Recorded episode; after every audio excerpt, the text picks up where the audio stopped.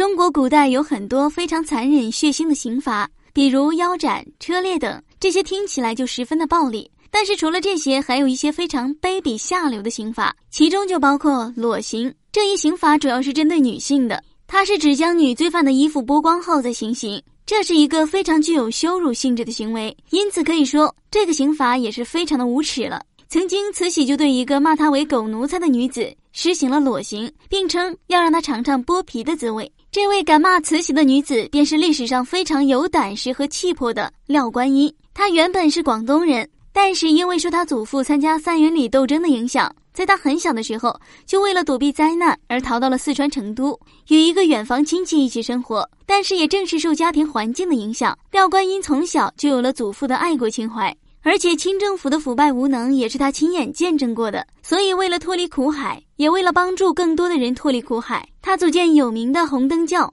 据说这个教的人数一度达到数千人。廖观音虽然是女儿身。但是在军事上是真正的巾帼不让须眉，是一个非常有胆识和战略的女军事家，因此她领导的红灯教得到了很多人的拥护，队伍也在不断的壮大之中。但是后来她还是打了很多的败仗，最终也落了个被捕的下场。在庭审的时候，廖观音却丝毫没有畏惧之意，而且还在庭审时当堂斥骂慈禧是大奴才。那逼人的气势，使得庭审他的曾春轩都不敢把他怎么样，于是去禀报慈禧。慈禧听后非常生气，不但下令要马上处死廖观音，而且还要让他没有尊严的去死，也就是要让他裸刑。在去刑场的路上，对于廖观音这样的一个女子来说，是一件非常羞辱的事情。但是从始至终，廖观音都没有求饶过，她依旧非常淡然的看着这一切，仍然能够扬起她那高高的头颅，不禁令旁观者都为她鼓掌。这时候的廖观音其实不过才是个十七岁的妙龄少女，但是却这样满含羞辱的被处死。